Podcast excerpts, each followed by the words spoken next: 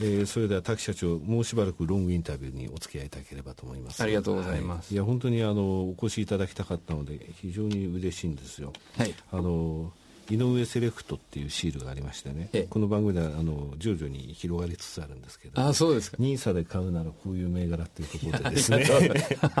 PBR 低すぎます低い低いっちゃ低い、ね、なんとかしたいなとは思うんだけど IR ですかね、えー、そうですね。社長お話うまいですしテレビなんかにもねお出になられてますんで。いやいやいやもう。皆さん結構卸売とかですとねあの結構やっぱり多いんですよね。まあやっぱりそうかもしれませんね、はい、もう少しやっぱり我々としては本当は滝氷というブランブランドというやつをね、はい、どうやって作っていくかを考えないといけないと思うんですよ、はいいや先ほどお話がありましたその海外ブランドですよね、ええ、アンクラインダナダナキャラン。っていうのも、え、あの時でもその滝氷さんだっていうのをあの知ってた人っていうのはですね結構少なかったかもしれないなとは思うんですけれどもね。やはりあの、まあ、上場までしましたからね、あちらで。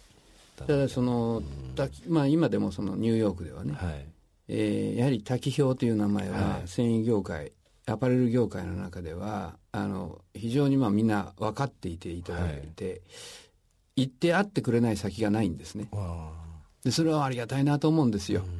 でそれはやっぱりダナ・キャランアン・クラインっていうのを長年、はい、その運営をしたということだと思うんですね、はい、ただそのブランド自体は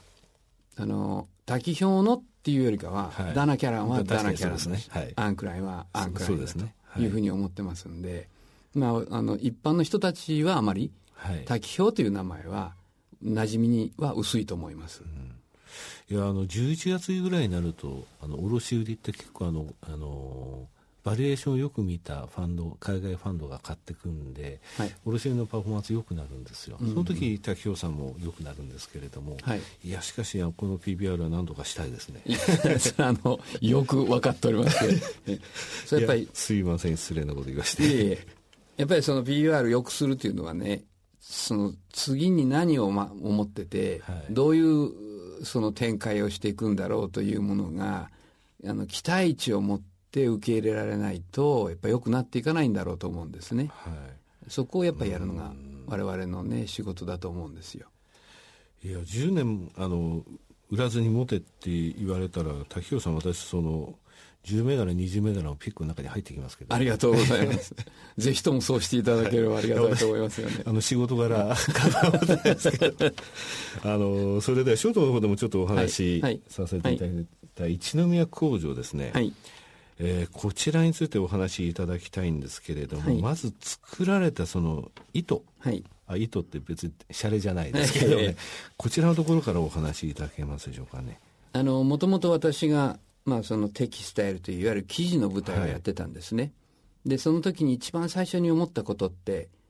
ああの我々の、まあ、仲間たくさんいましたけど、はい、えー、いわゆるものを作るいろはが分かってないなっ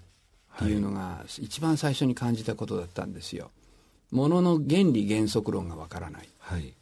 でものを作るということは、うん、やはりそれだけの過程があってものができると、はい、この過程を知らずにものづくりがわかるわけがないと。ものづくりがわからないやつは、ものを選ぶ能力があるわけがないと。なるほど。いうのが僕の心情で、それでものづくりに傾倒していったんですね、僕は。で、えー、まあそのものづくりを見るためには産地に行きますね。はい。産地に行って見てる間に機械に目が止まったんですよ。で、それがたまたま、まあ今回我々が一宮の工場を作る元になった、あの、いわゆる英国式素毛機という機械だったんですね。はい、で、まあ、それとともにその糸を作る前の原料を混ぜるところっていうのもこれまた産地を歩いている時に見つけたんですね。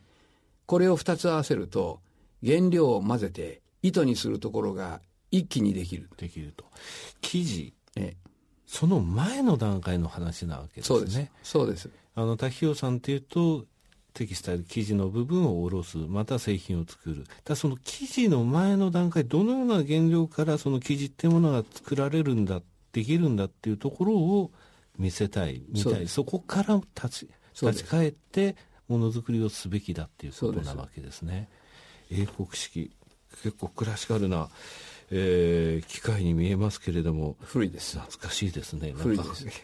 100 年以上前の機械なんで、はい、この機械からできるものというのは100年以上前の糸そのものなんですね、はい、真似した真似したものじゃないんですよ、うん、そのものが出来上がっていきます。で先ほど申しましたようにね、はい、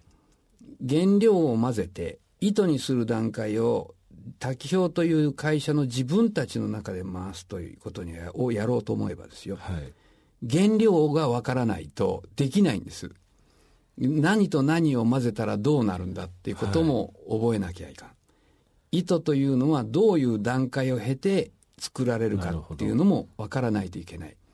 でも分かっていくとどこをどういじったらどんなものができるかっていうののアイデアが出るんです今度は。そうすると出来上がった生地でもこの生地はこうやって作ったものだ。この生地はここをこう変えて作ったものだ。その組み合わせとかそういったところにも生かされる十二分に生かされますやっぱりそういうことを我々はやっていく必要があると思ってるんです。っていうのは我々は昔からファッションコンバーターというふうに自分たちを呼んでました、はい、ファッションコンバーターというのは何かをコンバートする、はい、ということなんですね、はい。よりいいものに変えていく。はい、でも変えるときには、元が分かってないと、どう変えたらどういうものができるかっていうことは分からないことになりますね。そうすると人に丸投げすることになるんです。はい、それはコンバーターじゃないんですね。うん、で、コンバーターとしてやっていくことじゃないんですそれは。英国式。やっぱりあの英国生地って今でも高いじゃないですか、はいはい、やはりあの生地のそのあの手触り、はい、それからあの厚み、はい、こういったものはやっぱりこういったあの機械でやっぱりイギリスの方では作ってきた、生地の段階糸の段階からそういうふうにして作ってきたということなんですかあのものすごい簡単なこと言うと、はい、えフラットな、えー、均一な糸ができないんですここからは。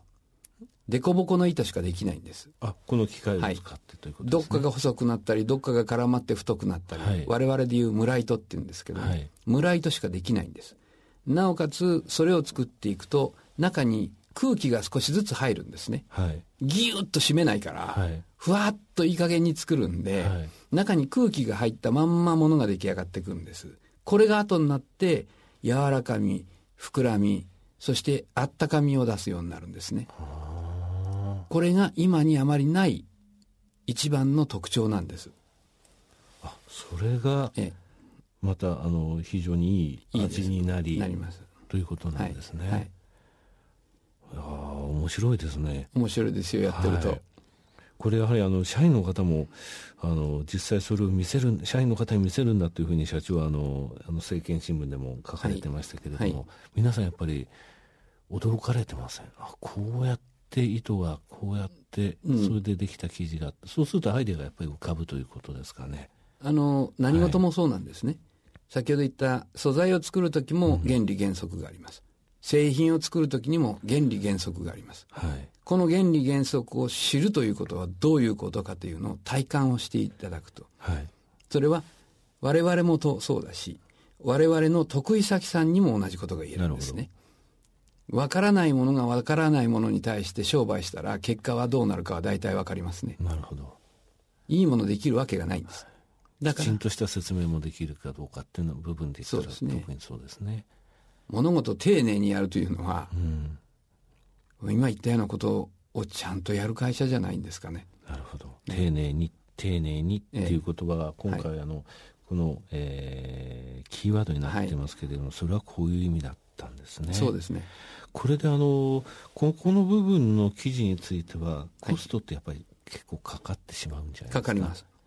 ね、かかります。と使われる、えー、そこから生み出される製品ってやっぱり付加価値の高いものに使われる、ということですね。これベラルディとか。使います。あ、なるほど。前のアンクラインからもすでに使っておりましたんで、はい、非常にいいものできるんでね、はい。えー、やっぱりものを作ると全然違って見えますから。非常によく売れましたじゃあイギリス式の、えー、で紡いだ糸を持ってイタリア人のデザイナーがデザインをするということなんですね、はいはい、そういうことですね、はい、今あの、えー、ベラウディって、えー、百貨店何店舗ぐらいで約30店舗あります。そうなんですか、はい。いやコンバージョンブランドコンバージョンというのが、はい、えー、徐々にここの部分は進んできているというふうに考えてよろしいでしょうか？うね、あのブランドの名前を変えてね、はい。えー、前のブランドが持っていたいわゆるデパートさんのね、はい、場所を維持するっていうのは、えー、我々やったことがなかったんですね。うんえー、ただ、まあ、そのアンクラインっていうブランドからベラルディに変えるときにやはり我々幸いにも全てのデパートさんの,、まあ、あのいわゆるスペースがそのまま残って、はい。えー、変えることができたんですね。でもうあと一つはやっぱり匂いが変わりましたからブランドの、はい、お客様っていうのが少しずつやっぱり変わるんですね。それとともにやっぱり百貨店さんの中での場所っていうのも少しずつ変えないといけないことが、はい、いわゆるアジャストメントっていう言葉ありますね。はい、調整ですね、はい、調節していくってことですね。その調節の期間っていうのがやっぱり2、3年かかるだろうと思ってるんですよ。ただそれをやっぱり我々はやりきっていく。うん、そして匂いのあるものをあの我々の中から生み出して、そしてお客様に提供するというのがこのベラルディの最大のポイントっていうか役目なんですね。なるほどね。アンクラインの場所そそのままあのあの、はい、移っているところが、はい、多いわけですか。そうですね。そこの中であブランドは変わった。しかもあの明らかにその流れって言いますかその製品の持つ色が変わってきたなというところでこちらの方にどんどんお客様もシフトしてくるということですね。御社のオリジナルブランドでございますから、はい。はい、なるほどねであの、えー、ショートの方でもお話しいただきました海外ビジネスの強化っていうところなんですが、はい、海外の有名ブランドへ売り込みをかけるとい。うお話がありましたよね。はい、ここの部分とあと新規事業開発室っていうのが、はい。はい、えー、御社がございますけど、ここが今あの考えていることっていうのをお話しいただけますかね。あのまあ、海外のブランドにね、はい。えー、売り込むというのはこれはまず主に記事なんですね。はい、で今でも我々ヨーロッパアメリカに対して相当量の記事を、はいうん、まあ、納めさせてはいただいてます。ちょっと名前が挙げられないんですが、はい。あの皆さんどこでも誰でも知ってるようなブランド、うん、ヨーロッパのブランドには、えー、ものすごい量を我々納めさせていただいてる、はい、でこれを、まあ、そのまま加速させるのと同時にあの先ほどのその新規事業開発室これは我々が直接海外から小売店舗を持って、はい、面を構成して匂いを出した商品を作っていこうと。いうのが狙いなんですね。で、これは我々今考えてるのは、あの、アメリカからスタートをしようと思ってます。はい、路面店戦略です。はい、で、その路面店の中に置く商品っていうのを今我々の中で組んでまして、で、ここを今司ってるのが新規事業開発室というところで、はい、私直括になってます。で、こういうやっぱりビジネス、いわゆる小売の方へ、海外で出ていく。そして日本のいいところと、それからアメリカでもまだ物が作れるんですね。はい。アメリカで作,、うん、作っていいなと思うものあるんですよ。そういうものというのを一つのスペースの中に入れて、そして独特の匂いを出していくっていうところを今企画してます。路面店。そうです。なるほど。社長は英語は非常にお得意だというふうに聞いておりますけれど。お得意っていうかあの、まあ、私向こうで約7年ぐらい生活をしましたんで。ですか。はい。大学卒業を向こうでしました。そしたらあの当たり前のように英語を喋らないとですね、えー、ディスカッションに参加ができないしね卒業できないんで、はい、まあ、必死になって、えー、勉強したっていうだけで得意ってわけでもないと思います いやただそれが今その外にあの、えー、向けての、はい、ビジネスの際にすごく力になってると思いますね。やっぱりトップの方がそれができるっていうのはやっぱり違うことですよ。まあ、それはそうですね。うん、それとともにやっぱりあの世界を見れたっていうのがいいことだと思います、はい、日本の外を見れたということはね非常に私は自分の中ではプラスになったと思います。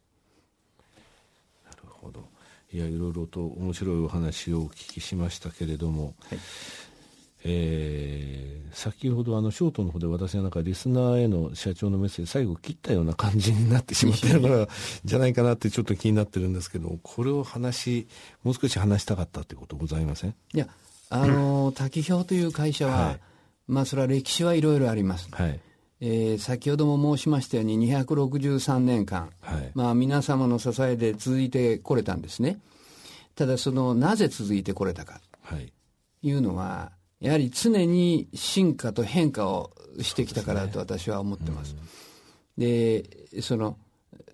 いろんな企業が日本にもあってね、えー、我々より随分古くから創業されてるとこもありますよね。例えば虎屋さん。はい460年ちょっとですかね。ねうん、でも皆さん、虎屋さんよく考えてみたらね、460年前の材料やレシピで、うん、調合度合いで、えー、今羊羹作ってますかって言ったらノーですね。でも羊羹は羊羹ですよね。要は、あの羊羹の中にでも、モアエッセンスっていうのはいっぱい入ってるんですね。はい、で、毎日毎日どうしようっていうのを繰り返して常に新しいものを羊羹という中で出してる。同じことだと思うんですよ。ね、だから続いたんだと思うんですよ。滝表も一緒ですよね。やはりこれからその我々として今やってることを守るんじゃないんだと。はい、何が自分にとって、お客様にとっていいのか、いうことを考えた上で、そして一つ一つあこれ面白いっていうことを具現化させていくっていうのが滝表という会社だと私は思ってます。歴史っていうのは内なる部分でのコンバートっていうものを常に考えていくということなんでしょうね。うね。はい、いやあの外国人が一番驚くのは日本の企業であと旅館とかで500年以上の、ええ、ありますよね。があるっていうのは、え、これあんまりないらしいんですよ、世界中を見ても。そういうのを調べたあの機関があるんですけれども、はい、その数を見て海外が本当に驚いたらしいんですね、えー、1000年超える旅館なんてあるのかと。